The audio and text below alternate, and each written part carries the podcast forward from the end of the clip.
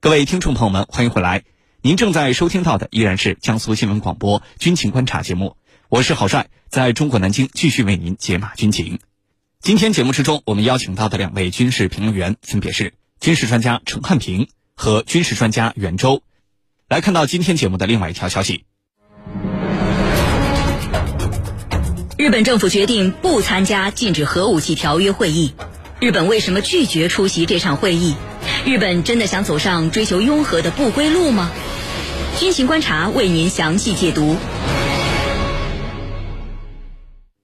据央广军事援引日本媒体报道，日本政府决定不参加六月二十一号在奥地利开幕的禁止核武器条约首次缔约方会议，也不会以观察员的身份参会。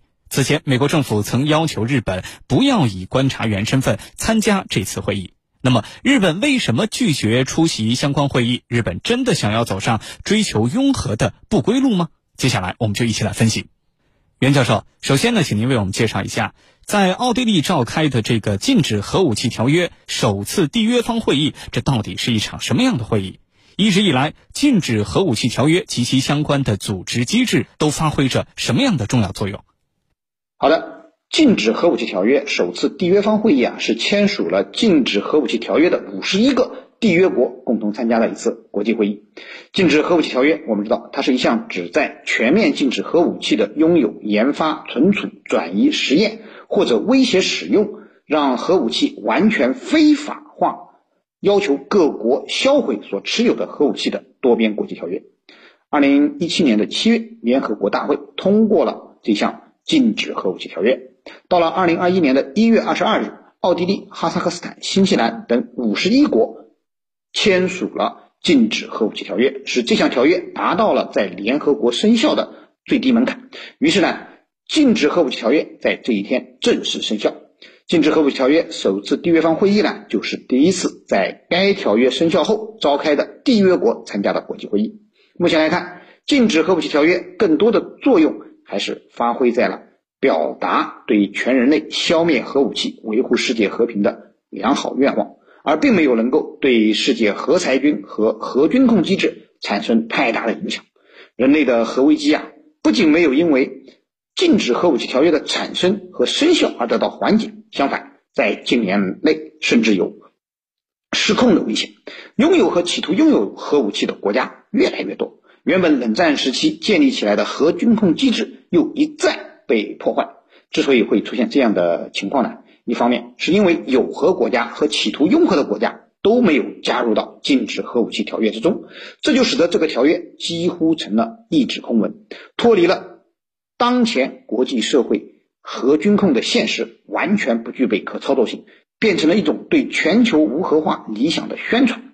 禁止核武器条约要发挥作用，获得实际效力。就必须征得所有拥有核武器国家的支持并加入其中，而另一方面呢，美国又一再破坏核军控政策，企图依赖其领先的核技术优势，保持美国绝对领先的霸权地位，这就使得国际核军控面临严峻的局面。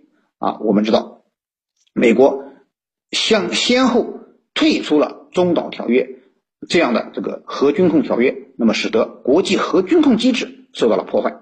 那么，禁止核武器条约现在在这种情况下更加无法得到有效落实。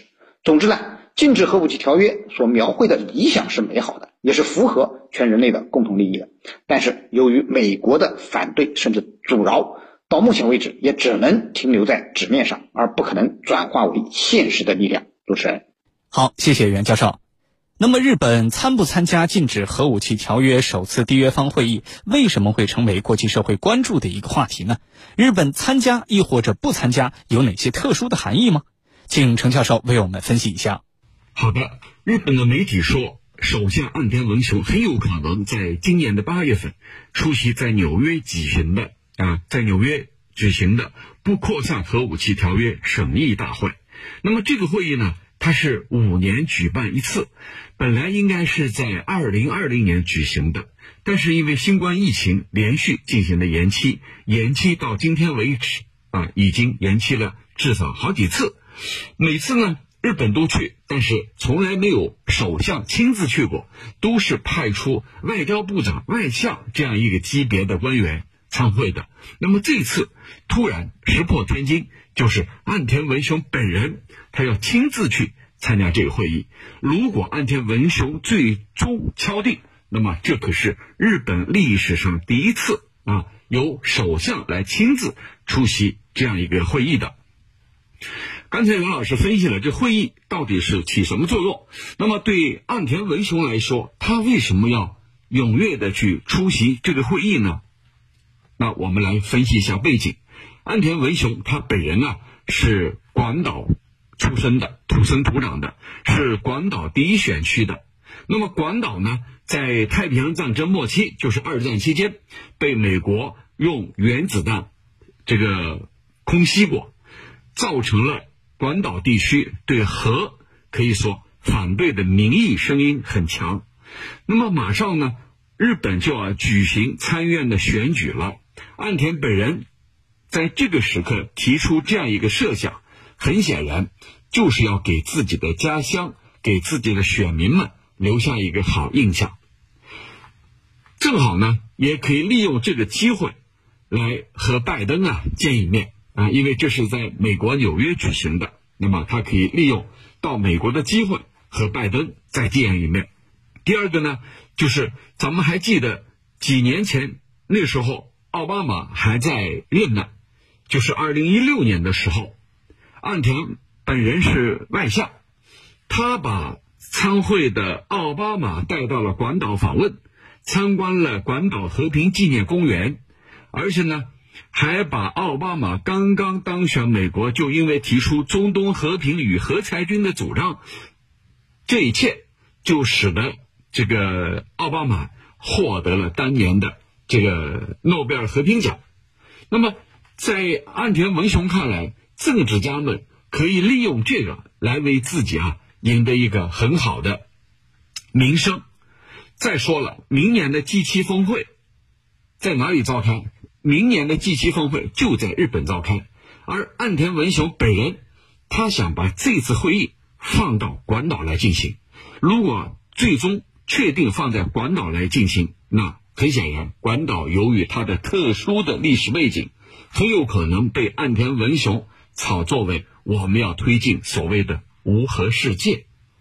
那么还有没有其他的可能？我觉得有，就是按照日本媒体的说法，岸田本人他想啊，这个把拥核国家和非拥核国家之间，他想成为一个桥梁，然后呢，来推进。迈向核裁军的，拿出一系列的举动，可见啊，对岸田文雄本人来讲，他有一系列的打算。这个打算就是在当前的背景之下，谋取未来个人的政治影响力。如果说他能够在这个拥核国家和非拥核国家之间构建一个沟通的桥梁、对话的渠道。那么，对岸田文雄来说，他所扮演的角色所起到的作用，必然会被整个世界所瞩目。那么，对岸田文雄来说，他所获得的影响力、留下的政治遗产，无论是谁都无法比拟的。那么，这对岸田文雄来说，运用这些事情来为自己赢得一个广泛的影响力、持久的影响力。真的可以说是非常的炉火纯青，我觉得他的意图和目的应该在这几个方面。主持人，好，谢谢程教授。我们都知道，日本拒绝参加禁止核武器条约相关会议的背后啊，是美国人在搞事情。呃，据媒体报道，美国曾经明确的要求日本不要参会，甚至呃观察员身份参会也不行。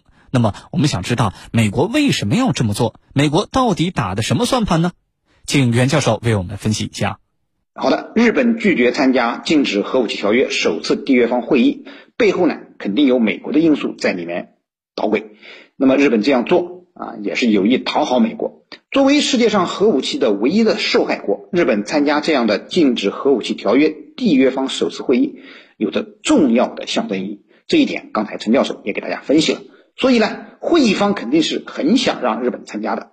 不过，日本早就明确表示自己不会参加，这其中美国因素占了很重要的作用。美国之所以不想让日本参加这个会议主要的原因是给自己反对这个禁止核武器条约拉赞助。美国很早就明确了自己反对禁止核武器条约的立场，这一点呢，呃，和其他有核国家还是有所区别的。那么，大多数有核国家虽然也没有加入禁止核武器条约，但是呢，他们纷纷表明了支持全面禁止核武器的立场和对禁止核武器条约的理解。只不过，现实的情况是，美国的核威慑政策依然存在，这就使得全面禁止核武器的现实条件并不具备，只能是分阶段逐步削减核武器的数量，并最终实现全球的无核化。所以，这些有核国家在选择了不加入该条约。但是，美国不同，核武器是美国威慑对手、称霸全球的重要工具，所以他是反对禁止核武器条约的。美国不仅自己不加入，也不允许他的盟友加入。之前。美国就不让日本签署该条约，现在又不让日本参加这个会议，都是出于这个原因。另外，我们看到美国还给参加禁止核武器条约的缔约国写信，劝他们退约，还不让德国等北约成员国参加这次禁止核武器条约的首次缔约方会议。可以说啊，美国在反对禁止核武器条约这个问题上是费尽心机、使尽手段，阻止日本参会只不过是其中的手段之一。当然。美国的阻止只是日本不参会的外因，那么日本不参会还有自己的内因，就是他在拥核这个问题上，日本还是打着自己的小心思的。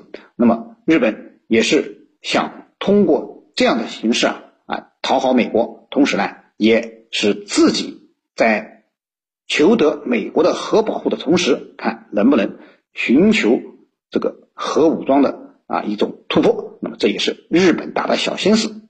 主持人，好，谢谢袁教授。军迷时间，军迷时间。军情观察现重磅推出了全新互动单元“军迷时间”。您想了解哪些新型的武器装备？您最关心的军事热点是什么？您对当前的国际局势有哪些自己的看法？请尽情留言提问，我们会邀请军事大 V 来为您答疑解惑。参与互动的方式非常简单，请关注江苏新闻广播的官方微信号，点击菜单栏的收听互动大蓝鲸 Live，然后在军情观察的话题帖当中给我们留言，或者是关注我的微博天下第一好好好，也可以向我留言提问。我看到有军迷讨论说，这个日本接下来会不会更加努力的追求拥核呢？啊，这是很多军迷朋友表达的一种担忧啊，担心日本在追求拥核的道路上一路狂奔，不再回头了。那么，对于大家讨论的这个问题，程教授您怎么看呢？好的，对于核问题、核武器的问题，日本国内实际上有两种完全不一样的声音。一种声音是什么？就是当年遭受过原子弹袭击的这一代人的后代，啊，他们认为无论如何是不能拥核的。拥核最终受到冲击最大的是普通的百姓，是平民。那么还有一种声音是什么？什么类型的？就是日本的极右分子。这些极右分子，他们骨子里头都想翻案，都想推翻二战以后给日本确定的和平宪法。其中最明显的是谁？就是卸任日本首相的安倍晋三。他的祖上，他的外公。就是一个漏网的这个二战的战犯，他最近公开有一个论调，叫什么呢？就是要推动和美国的核共享。这个核共享是什么？就是我日本没有核武器，你美国有，我们来共享啊！这就你有就等于我有，我们来共同使用，共同应对我们的敌人。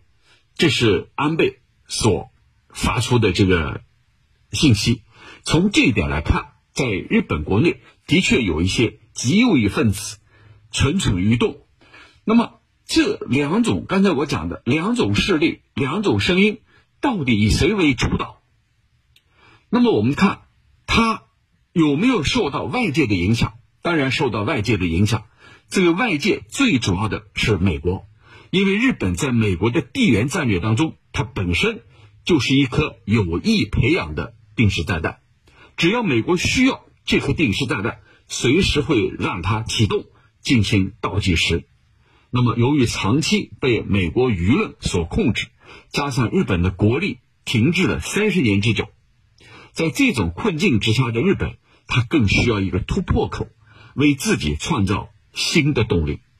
那么这一次，日本的右翼分子公开宣称拥核的野心，其一就是要试探美国，看看美国方面到底是一种什么样的态度。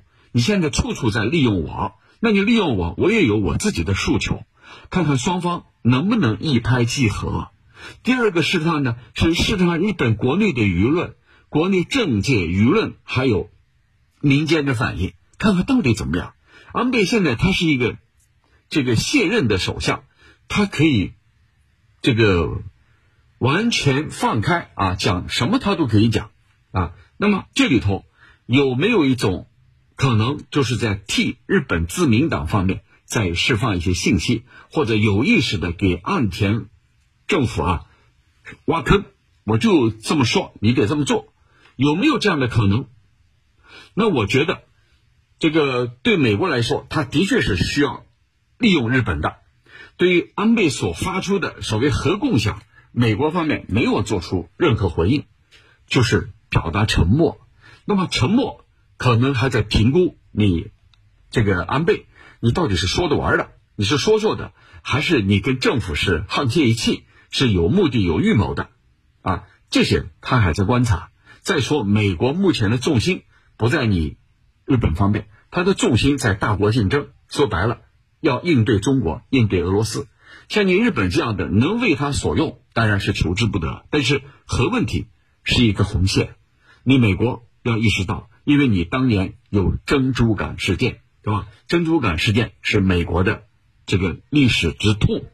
当时遭到日本的突袭，如果日本拥有了核拥核了，拥有了核武器、核潜艇，那你对于美国意味着什么，对吧？现在好歹啊，安倍只是说了一个核共享，我和你共享，还是你被归你保管，我需要的时候归我用啊。这里头啊，呃，我觉得安倍他是在走一步看一步，一步步的去试探。如果说未来，日本会不会在拥核的这条道路上狂奔？我觉得还为时尚早。呃，有这样的结论为时尚早，因为即便安倍有这样的心，也没有这样的胆。毕竟啊，日本是一个战败国，虽然他想推翻和平宪法对日本的束缚，虽然他想啊这个走向正常的国家，但是拥核问题在日本国内本身就是。一个非常有争议的话题，而且是非常敏感的，即便是执政党内部也不完全赞同。那么对这样一个问题，他完全不可能能够在日本国内获得压倒性的、压倒多数的通过。所以我觉得这是这个不可能在这条路上狂奔的啊！有没有可能小步慢走？呃，一步步试探，呃，从核共享逐步逐步。去单独拥有，那么右翼分子做梦都想达到这一步。但是我们一定要警惕日本的右翼分子，不能让他们绑架日本的民意，绑架日本的政府。主持人，好的，感谢我们两位军事评论员的精彩点评。以上就是本期军情观察的全部内容。我是郝帅，代表节目编辑卫青、赵晨，感谢您的锁定收听。我们明天节目再见。